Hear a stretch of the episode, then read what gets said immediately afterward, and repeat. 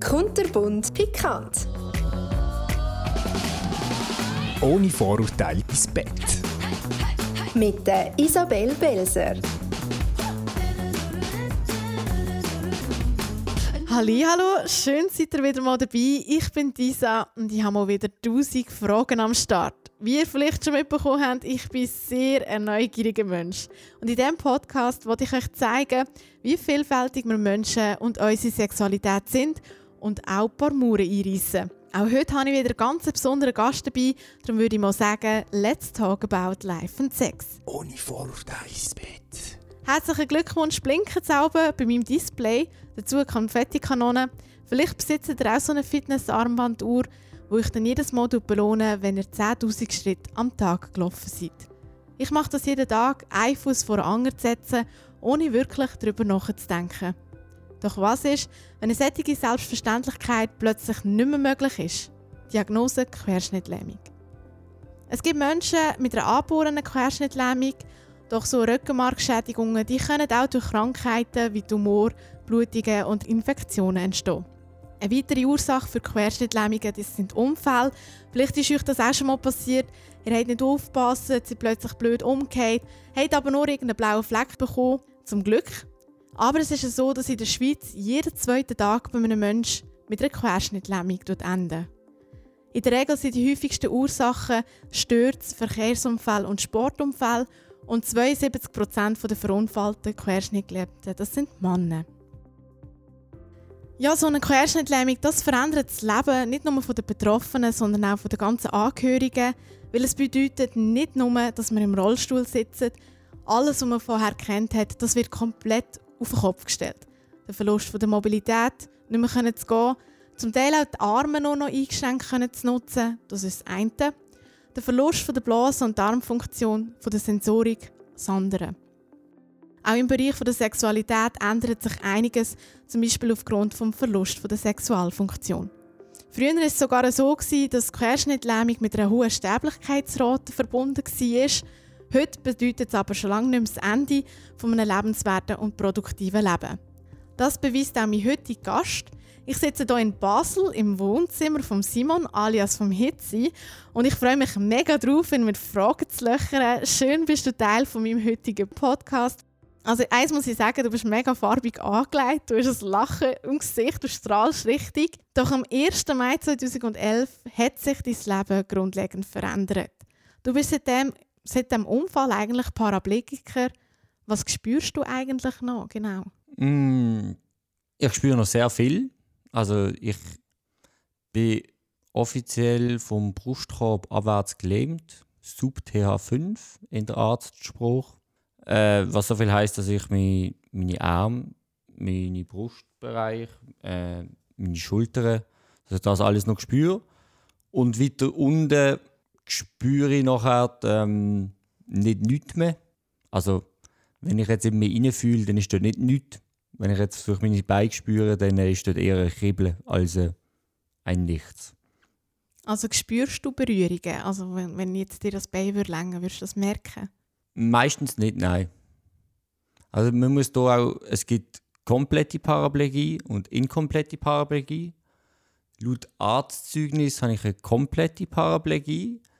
Mein Rückenmark ist aber nicht vollständig durchtrennt, was dazu kann führen kann, dass das auch ein bisschen wieder zurückkommen und sich erholen Und bei mir ist es jetzt so, dass ich ähm, etwa seit, seit einem Jahr Temperaturen wieder mehr wahrnehmen kann. Also ich spüre vor allem im Winter die ganze Zeit, dass meine Beine kalt sind. Ähm, und Berührungen, das ist nur schwierig, auf eine Art spüre Berührungen schon, also stärkere Berührungen, aber eigentlich einfach, weil meine Beine immer noch zu meinem Körper gehören und meinem Körper merkt, wenn da unten irgendetwas drauf klopft. Das spürt man wie durch die Knochen durch. Aber hast du heute auch noch Schmerzen? Also spürst du Schmerzen in irgendeiner Form? Ja, ich habe ähm, sehr viele Schmerzen. Mit dem bin ich eigentlich am reichlichsten bedient.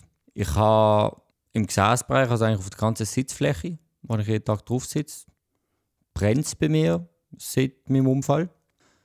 Das ähm, hat wohl verschiedene Gründe. Zum einen mein Rückenmark, der verletzt ist, aber nicht durchtrennt ist, wo vielleicht noch gewisse hm, Berührungen wahrnehmen aber die verfälscht. Und, so andere, und zum anderen ähm, habe ich noch eine Hirnverletzung im Zentrum für die Körperwahrnehmung, was auch noch dazu kann führen dass die Signale, die sowieso schon von meinen Rückenmarksnerven verfälscht werden, dann von meinem Hirn auch noch ein bisschen verfälscht werden und zu Schmerzen führen. Zu sogenannten Phantomschmerzen, aber es sind eben nicht zu 100% Phantomschmerzen, weil wenn ich jetzt zum Beispiel auf dem Bauch liege, wo ich keinen Druck habe drauf, dann habe ich keine Schmerzen. Also es ist wie ein Brennen, hast du gesagt, oder? Ja. So. Aber gibt es auch eine Möglichkeit, wie du das kannst lindern Es gibt ehrlich gesagt nicht allzu viel. Also normale Schmerzmittel wirken hier nicht. Ich müsste hier so Opiat nehmen. Ähm, da bin ich ziemlich dagegen. Also ich will mir nicht mein Leben lang müssen zudröhnen, nur damit ich mit mir Arsch nicht weh macht. Ähm, viel Entlastung und eigentlich auch viel Bewegung. Was eigentlich auf Gift für mich ist, sind all die Rollstuhljobs, wo man am Tisch sitzt, am Bürotisch. Weil da ich damals auch müssen aufhören zu arbeiten im Radio X. Weil ich auch viel, viel, viel zu starke Schmerzen hatte die ganze Zeit. und Kiffen und so, das würde nicht helfen. Kiffen hilft manchmal. Ähm, Kiffen hilft vor allem bei einem anderen Aspekt, und zwar beim Aspekt Spastik. Also meine Beine, nur weil sie gelähmt sind, heißt das nicht, dass sie sich nicht bewegen. Die zucken sehr fließig um und machen sonst alle möglichen Sachen und Bewegungen, die aber nicht kontrollierbar sind von mir. Und Kiffen tut ja bekanntlich die Muskeln entspannen und das macht auch bei der Spastik. Und gegen Schmerzen ist, ich sage mal, 80% von den Fällen hilft Kiffen gegen Schmerzen. Es gibt aber auch die 20%, was verstärkt. Okay, krass. Und ja, das war ja 2011, gewesen, wo du den Unfall hast. Du bist erst 17 gewesen. Was ist genau passiert? Ich bin an einer Hausbesetzungsparty im alten Kinderspital ähm, vom Balkon gefallen. Selber weiß ich nicht mehr von dem Tathergang sozusagen. Ich kann nur erzählen, was eigentlich im Polizeibericht gestanden ist, den ich irgendwann bekommen habe ins Spital.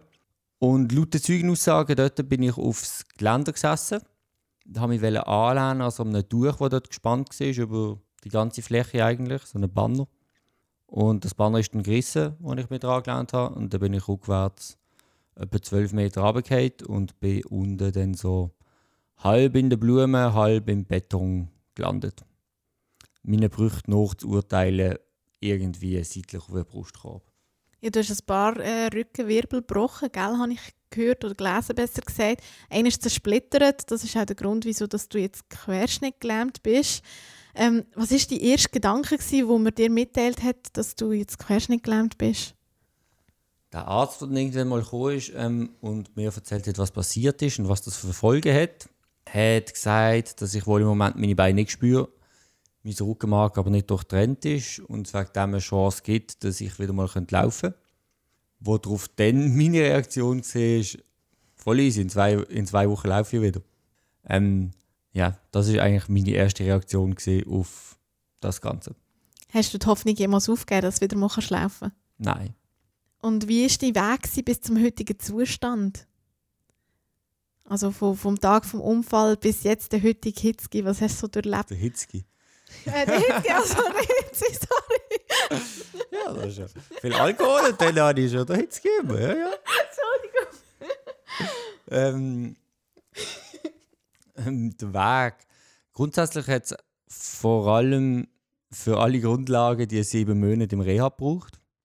Die sind ziemlich hart gesehen. Also zum das erste Mal aufstehen aus dem Bett in den Rollstuhl hat es glaube ich drei Personen gebraucht, um mich in den Rollstuhl befördern.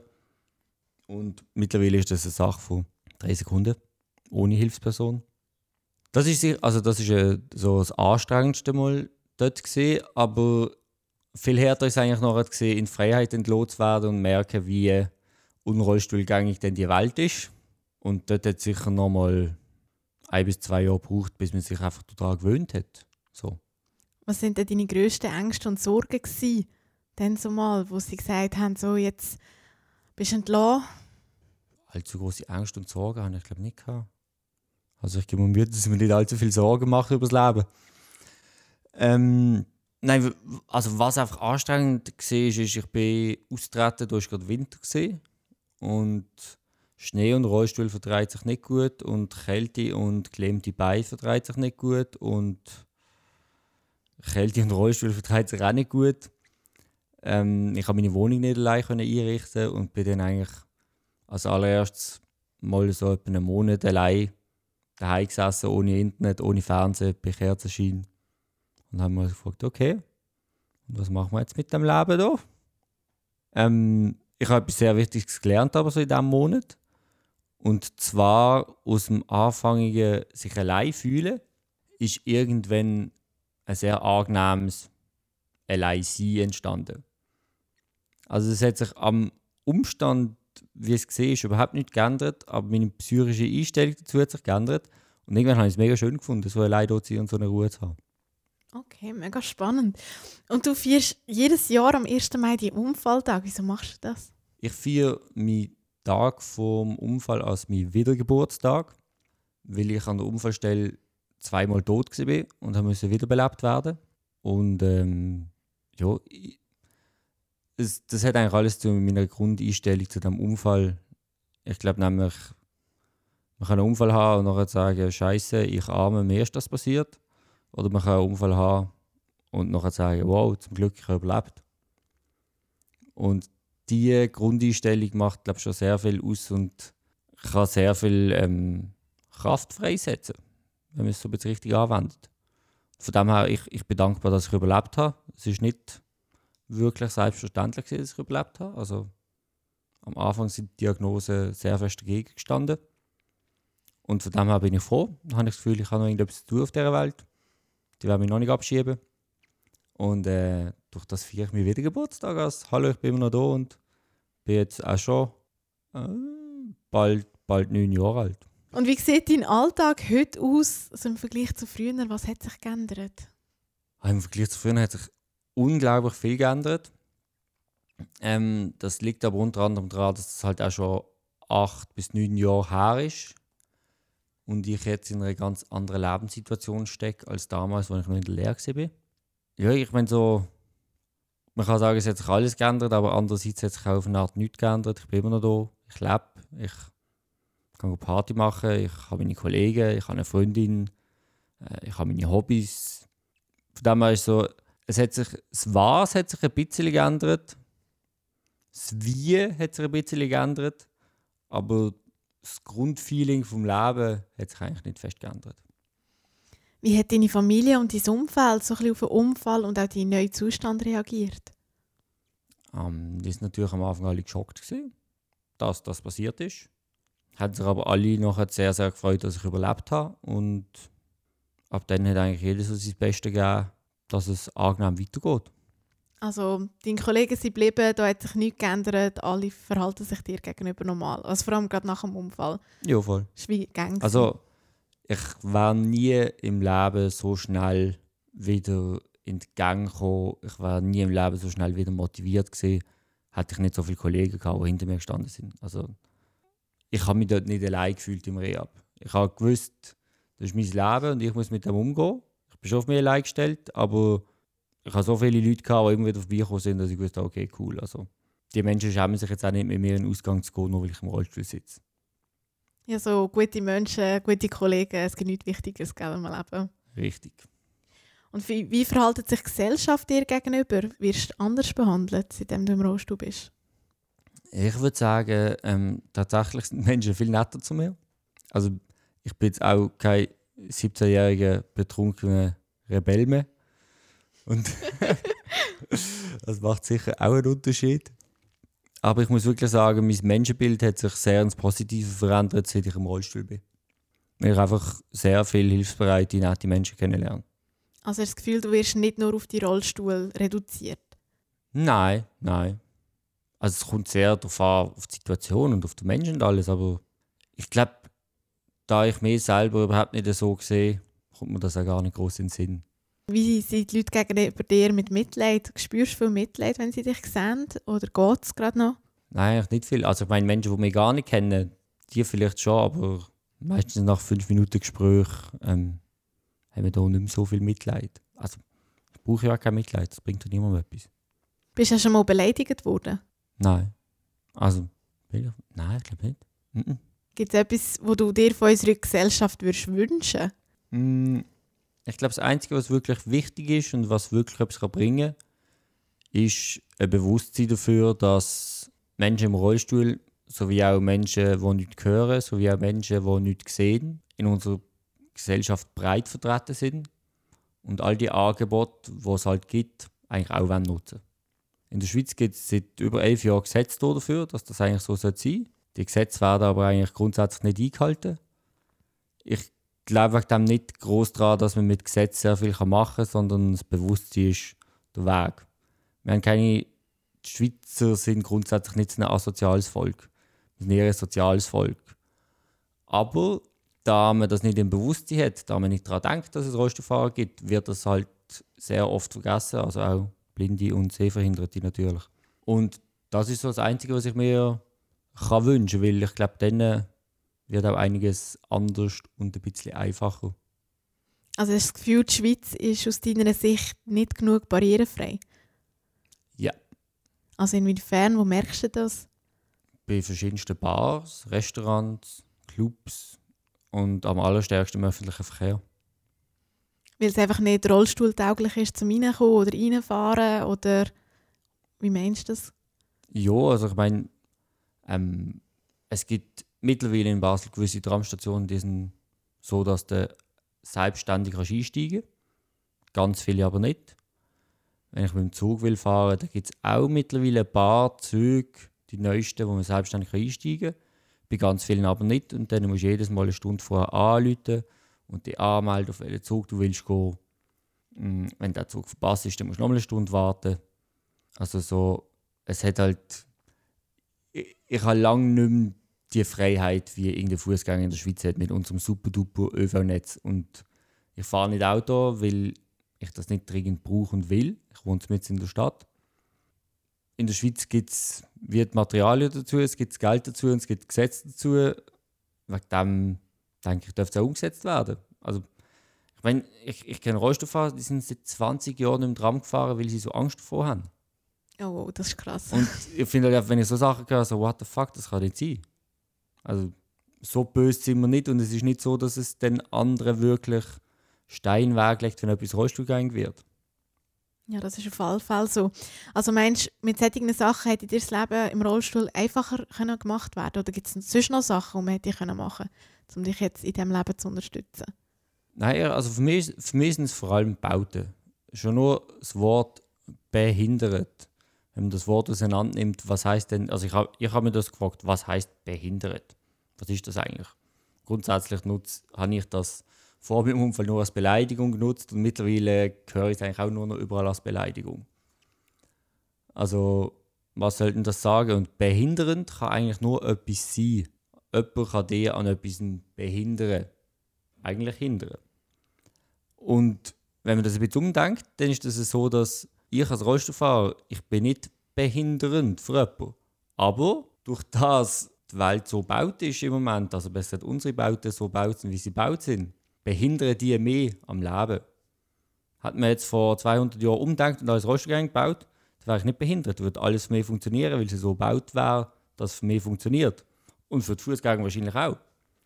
Und von dem her ist es ein bisschen okay, dass ich behindert wird. Das ist das Aussen behindert mich. Ich bin verhindert zu laufen. Ich kann nicht laufen. Aber sonst tue ich per se niemand behindern. Und bisher selber nicht. Und das ist für mich eigentlich einfach so der Punkt vom Denken. Ich denke eigentlich immer ein bisschen aus dieser Warte raus. Wir haben es vorher ein bisschen davon gehabt, wie, du, wie der Alltag sich verändert hat. Du hast dort schon erwähnt, dass du jetzt eben nicht mehr so der rebellierende Teenager bist, sondern dass du eben auch irgendwo durch erwachsen worden bist. Was hast du noch das Gefühl, wie hast du dich so entwickelt seitdem zumal? Ich glaube, ich habe mich einigermaßen sozial entwickelt. So. Vom Gefühl her. Ähm, ich setze meine Energie im Moment oft dafür ein, gewisse Aufklärungsarbeit zu leisten und Botschafterarbeit zu leisten. Und ich habe halt einfach gesagt, als ich aus dem Rehab rausgekommen bin, 2012, und so gemerkt habe, Scheiße, das ist ein verdammter Krampf, so zu leben im Rollstuhl in der Schweiz. Einfach ich, wenn ich die Möglichkeit habe, irgendetwas daran zu ändern, dann will ich das probieren, damit die Menschen, die nach mir das Schicksal haben, damit die es ein bisschen einfacher haben. Weil es, es ist nicht mega schwierig. In Amerika ist es auch einfach viel, viel, viel Rollstuhlgänger als hier. Und dort ist eben das Bewusstsein anders. Hast du das Gefühl, du hast das Leben als Teenager gelebt? Also so wie alle anderen, ich sage jetzt mal mit Ausgang. Äh, mein Leben als Teenager bis 17 auf jeden Fall. Dort habe ich ganz, ganz viel erlebt und ganz viel gemacht und sehr Gas gegeben. Ich habe ab absolut Glück, dass ich ähm, sozusagen frühreif gesehen bin und einfach alle möglichen Partys schon gemacht habe, bevor ich den Unfall hatte. Sodass ich danach auch nicht noch das Gefühl hatte, oh, ich verpasse mega viel. Ich habe das noch nicht erlebt, ich bin noch nicht in einem Club ab 18 gesehen und und und. Ich meine, im Rollstuhl macht Party macht immer noch Spaß, aber es ist jetzt schon nicht mehr ganz das Gleiche. So. Von dem her, zum Glück haben wir das gut vorgeholt und jetzt situativ dürfen wir das auch immer noch machen. Du hast vorher erzählt, dass du alleine in deiner Wohnung gehockt bist nach dem Unfall. Du bist gezügelt. Ist es so gewesen, dass du daheim einfach keinen Platz hast für einen Rollstuhl oder hast du sowieso schon zügeln oder wie ist das dazu gekommen? Ich habe grundsätzlich nach meinem Unfall nicht mehr heim können, weil unser Haus überhaupt nicht rollstuhlgängig ist und das Haus eigentlich unter Denkmalschutz steht. Und ich sowieso mehr oder weniger vorgehabt, bald mal auszuziehen. So ist es halt einfach gekommen, dass ich ja, es ist, für mich ein bisschen gesehen, ah, okay, das ist jetzt ein Zeichen, ich ziehe ein bisschen früher aus. Gut. Und es war schwierig, eine rollstuhlgängige Wohnung zu finden? Hey, nicht einmal. Ich glaube, das ist die erste Wohnung, die ich wirklich bin anschauen Und mit der, wo ich die Wohnung bin anschaue, die habe ich zufällig gerade auf Mieter kennt und das ist eigentlich alles sehr schnell unter Dach und Fach. Gewesen. Ja, mega chillig. Ja. Wie verbringst du deine Freizeit heute so? Sehr viel mit Fotografieren. Ähm, ich fotografiere sehr viel analog und analog Filme, nachdem sie entwickelt sind, muss man digitalisieren, wenn man sie will digital verwenden. Und Film einscannen ähm, braucht sehr viel Zeit für mich. Ich bin jetzt gerade einen Monat in Los Angeles und habe fotografiert wie wild. Das heißt, in Quarantänezeit hatte ich eh müssen daheim absitzen mit Filmscannen. Und sonst arbeite ich bei KEO. KEO ist ein, wir haben jetzt gerade einen Verein gegründet, also ist jetzt ein Kunstverein, wo wir ähm, Fotografien von verschiedensten Fotografen verkaufen und damit auch Spenden generieren für Hilfsprojekte, die wir sinnvoll finden. Was sind die grössten oder vielleicht auch so ein bisschen die unangenehmsten Nachteile im Rollstuhl? Ganz sicher bloße Darmmanagement. Management. Offiziell diplomierte bloße Darmmanager, Mann. ja, also katheterisieren, oft eine bloße Entzündung haben alles so Sachen. Das ist eigentlich das Schwierigste. Und dann kommt halt dazu, dass es nicht so viele rollstuhlgängige WCs gibt. Und wenn du dann oft eine bloße Entzündung hast, dann findest du kein WC, wenn du unterwegs bist. Und ja, das macht das Leben ein bisschen anstrengend und kompliziert. Ja, bloße Entzündung ist etwas mühsames. Aber wie machst du das? Gehst du aufs WC oder hast du einen Katheter? Ich habe einen Katheter. Ähm, das ist so eine, ich weiß gar nicht, was die korrekte Bezeichnung ist einmal brauchbar Katheter. Also da schiebst du rein, machst Pipi, ziehst wieder raus, schiebst ihn fort. Und spürst du nicht? Ich habe, es ist auch nochmal, das ist wieder so eine halb Gespüre, halb Trauma, halb psychische Sache. Mittlerweile geht es einigermaßen, aber ich habe immer grundsätzlich Schmerzen beim Katheterisieren und ich habe eine Zeit lang so Schmerzen gehabt, dass ich mir immer so fest auf die Zähne gebissen habe, bis ich irgendwie eine Kieferentzündung bekommen habe und eigentlich nicht mehr essen konnte weil ich so Schmerzen hatte mit Kieferentzündung. Und ähm, ja, es ist halt, du kannst auch kein, kein Arzt helfen. So, ja, ähm, ja, äh, ja, weiß nicht, was machen. Wir wissen jetzt nicht genau, wieso dir das so weh macht. Und ich habe dann auch herausgefunden, es hat sicher einen psychischen Anteil. Also, ich bekomme manchmal schon nur Schmerz, wenn ich daran denke. Aber halt nicht nur. Also ist es wohl wieder eine Mischung zwischen, ich spüre es doch noch ein bisschen. Und wenn ich daran denke, tut sich dann der Schmerz noch intensivieren. Und ähm, ja, es ist meistens ein bisschen wellenartig. Es gibt Phasen, da ist es besser, es gibt Phasen, da ist es schlechter. Es hat sich auch wieder mit bloßen Entzündung teilweise zu tun, aber es ist so, ja. Das, das ist einfach der unangenehmste Scheißteil, wo du denkst, Alter, das könnte man jetzt einfach los. Ja, also kann ich mir schon vorstellen, es ist sicher nicht so cool, so etwas müssen einzuführen eigentlich. Ja, also ja ich meine schon nur, wo das erste Mal eine Pflegerin kam und gefunden hat, ich soll es leid machen, nie im Leben. Also, vergiss es, sicher nicht. Ja doch, du musst. Ja, aber nein. Also, ja. ja, die Dinger sind ja noch recht gross eigentlich. Ewig lang. oh also bei nein. den Frauen nicht so, aber bei den Männern sind sie, glaube ich, 32 cm lang. Oh, das ist lang, ja. Das klingt schmerzhaft. Also ich kann es Mhm. verstehen. Du hast recht viel auch über deine Einstellung zur ganzen Situation ein bisschen erzählt. gehabt. Ist Aufgeben jemals ein Thema gewesen? Hast du mal ein richtiges Tief gehabt, wo du gefunden hast, nein, kein Bock mehr? Mm, nie lange anhaltend. Auch nicht nach dem Unfall, wo du gefunden hast. Nach dem Unfall habe ich mir eigentlich, nach dem Unfall habe ich nicht wirklich tief gehabt. Nach dem Unfall habe ich mir einfach sehr rational die Frage gestellt, will ich, will ich so leben? Lohnt sich das für mich, so zu leben? Finde ich das noch schön? Kann ich so glücklich sein? Also das ist eigentlich meine zentrale Frage. Kann ich im Rollstuhl noch glücklich sein? Ich habe mich dort mit Buddhismus und Meditation beschäftigt und ähm, habe dann relativ schnell auch herausgefunden, ja, ich kann noch glücklich sein so. Also ich kann mich sehr gut in einen Zustand trotzdem noch bringen, wo, ich, wo sich die Welt voll okay anfühlt und ich zufrieden bin. Also es ist für mich dann klar gesehen, gut, ich kann so leben, ich kann so glücklich sein. Und ab dann hat es eigentlich nie wieder irgendetwas gegeben, wo groß dagegen gesprochen hat. Gibt es etwas, wo du ganz fest vermisst an deinem alten Leben? Die super duper Freiheit, einfach loszugehen. Es ist egal, wo du schläfst und egal, wenn, wie schnell du wieder heimkommst, weil du kannst ja eh. Also, ich bin halt früher so drauf gesehen, dass ich eigentlich zu oben können losgehen und vielleicht zwei Tage später erst heimkommen. Aber es ist so, ich habe mir keine Sorgen müssen machen. Ich habe eine GA, ich konnte einsteigen und aussteigen und anfahren. Ich hatte Kollegen, gehabt, wenn ich halt einmal am Bahnhof geschlafen habe, weil ich irgendwo gestrandet bin, mit einem Kollegen, who cares? Dann ist es halt so. Ähm, so das absolute Gefühl von Freiheit. Obwohl, wenn ich hart drauf wäre, könnte man das jetzt auch geben. So ist es nicht. Ähm, und dazu kommt noch, ich vermisse Biken sehr fest. Also, für ihn Velo fahren, im Wald, durch den Wald. Ich hatte ein sehr schönes Velo. Gehabt. Und das ist auch ein grosses Gefühl von Freiheit und Unabhängigkeit für mich. Wenn du so allein in der Natur bist mit dem Velo, dann hast du Ruhe und kannst machen, was du willst und durchfahren, wo du willst. Es gibt auch viele Vorurteile gegenüber von Rollstuhlfahrern. Gibt es solche, die euch extrem nerven? Wo du findest, das stimmt jetzt einfach nicht? Durch dass ich eine gefühlte Quadrillion Interviews gegeben habe zu verschiedensten Abschlussarbeiten. ähm, Merci übrigens. ähm, es gibt so eine Frage, wo immer alle fragen, ob sich ähm, die Kollegen abgewendet haben von mir nach dem Unfall. Und ja, die ersten Interviews habe ich dir einfach immer ganz normal geantwortet und äh, gesagt, ja und so, nein, haben sie nicht und wegen dem. Und irgendwann habe ich angefangen, auf so die Gegenfrage zu stellen, ja, würdest du jetzt die Kollegen nicht mehr akzeptieren, wenn der im Rollstuhl war? Dann haben die meisten gesagt, ja, nein, sicher nicht, das war ja dann immer noch okay.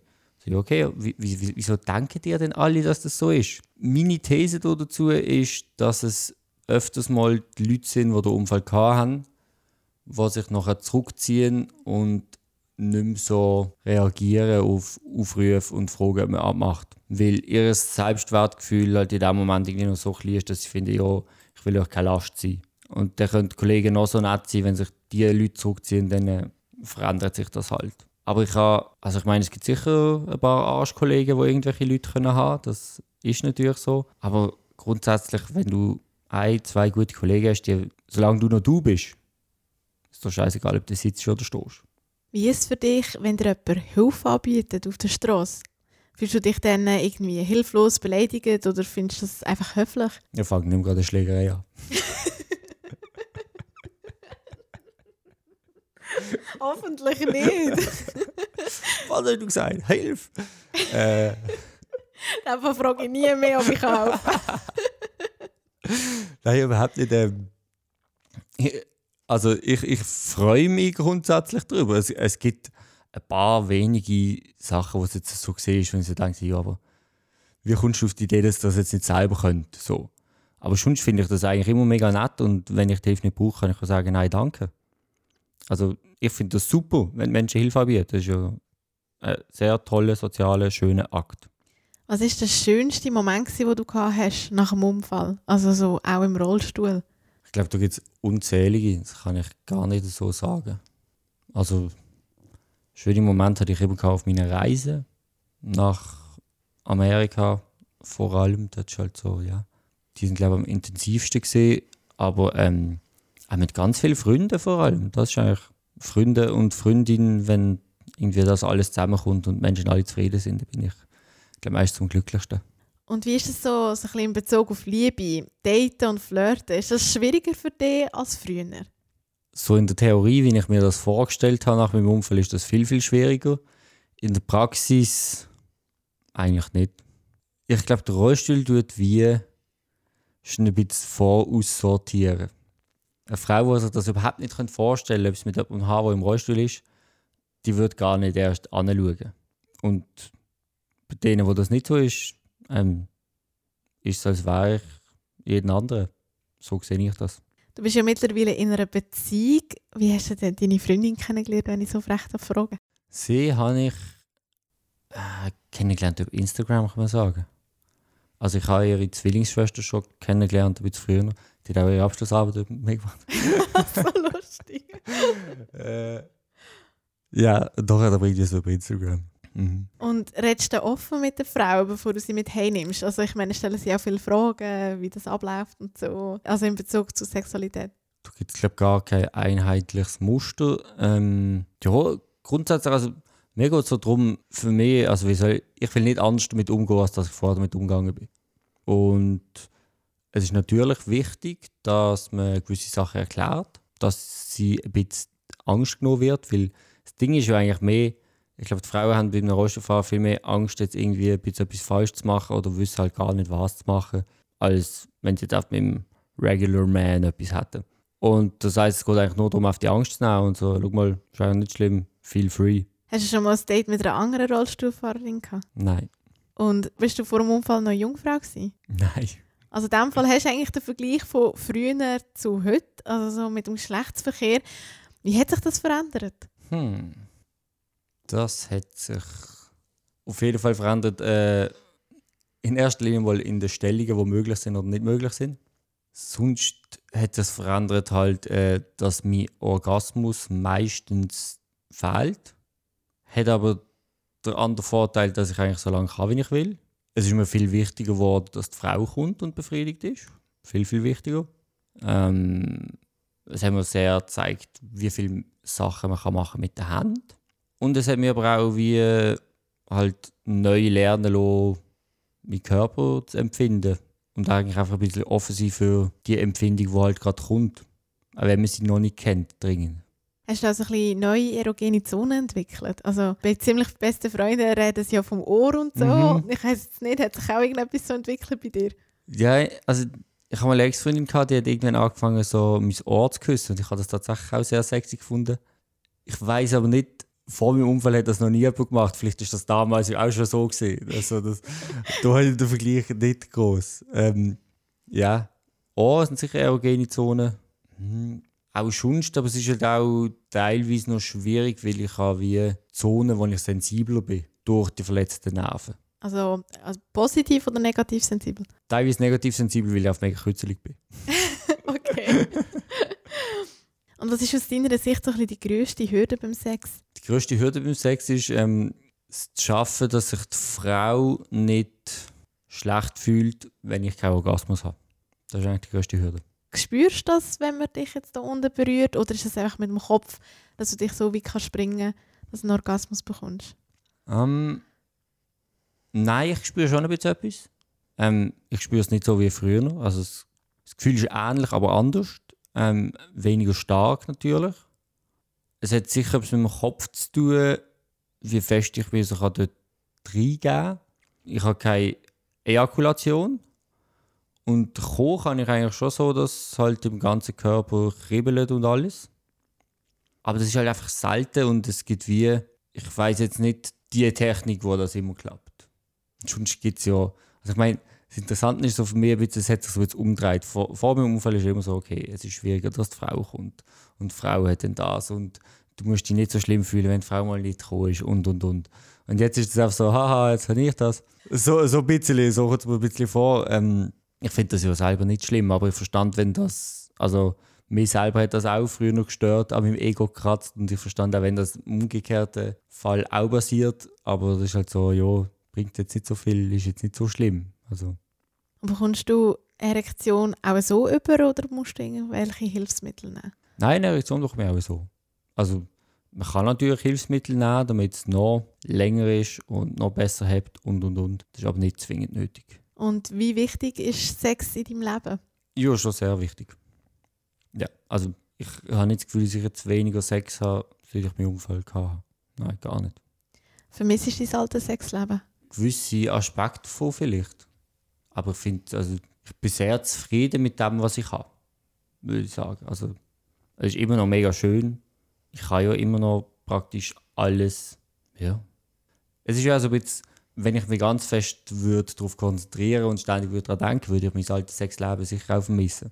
Aber man kann ja auch mit den Gedanken selber ein bisschen so spielen. Will ich mir jetzt negative Gedanken zufügen, sodass ich mich nachher schlecht fühle, oder genieße ich das, was ich habe und bin darüber glücklich? Ja, das ist eine, das ist eine gute Einstellung. Mal. Finde Mhm. ich wirklich gut. Was mich noch wundern nimmt, so ein bisschen Richtung Abschluss, ähm, nochmal den Bogen schliessen. Du hast vorher gesagt, du hast noch grosse Hoffnungen, dass du mal wieder laufen kannst. Machst du auch etwas dafür? Also irgendwelche Übungen oder sonstige Sachen, dass das mal wieder so weit kommt?